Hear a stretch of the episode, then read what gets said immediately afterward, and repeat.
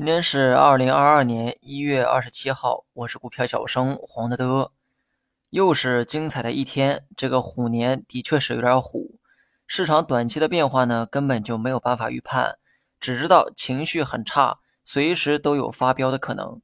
所以玩短线的人呢，一定要注意风险。仅剩的一天，就算是出现反弹也没啥用了。不过呢，话说回来，无论我怎么预判短期的这个节奏。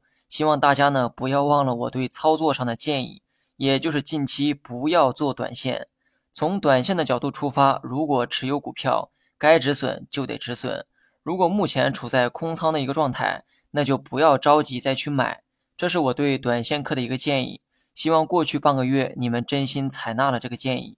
对于中长线投资者来说，我的建议啊就是等待。虽然看着利润回撤很难受，但切记要做对的事情。剩下的交给市场，只要你坚持做对的事儿，那么市场总会给你正向反馈。但怕就怕在动摇信念。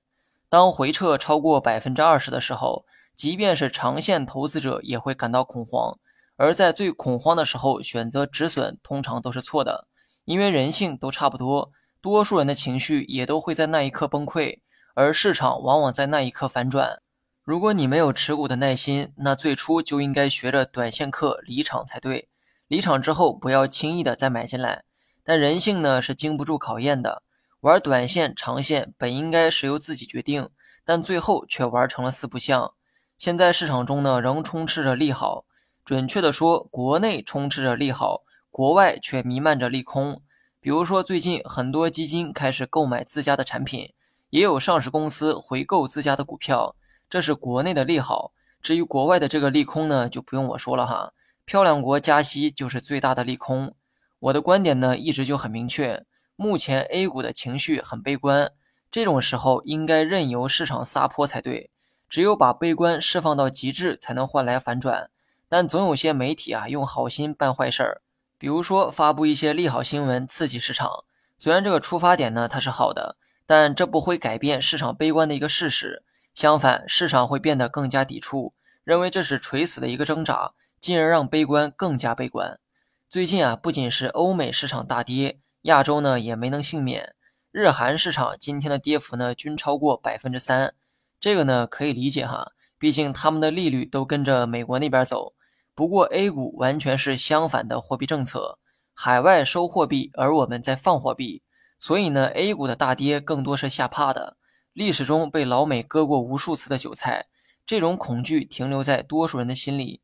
那么，面对正在下跌的市场，这种恐惧啊会被进一步的放大，也逐渐有人开始相信金融危机的这个观点。人性的脆弱，我不想再去批判。如果大盘能暴涨两天啊，就两天，我相信很多人的信仰又会发生改变。而唯一不变的是我讲过的观点：我不相信什么金融危机，我也不相信什么股灾。这只不过是漫漫长路中的一次调整，中期来看下跌反倒会酝酿机会，短期来看则是不折不扣的风险。选哪一条路在于你自己。有些聪明的小朋友也会提出这样的建议：长线投资者可以短线清仓，然后等跌到更低的位置再买回来。这个就是典型的马后炮行为。说到底啊，不还是在做短线吗？先不说清仓之后还会不会再跌。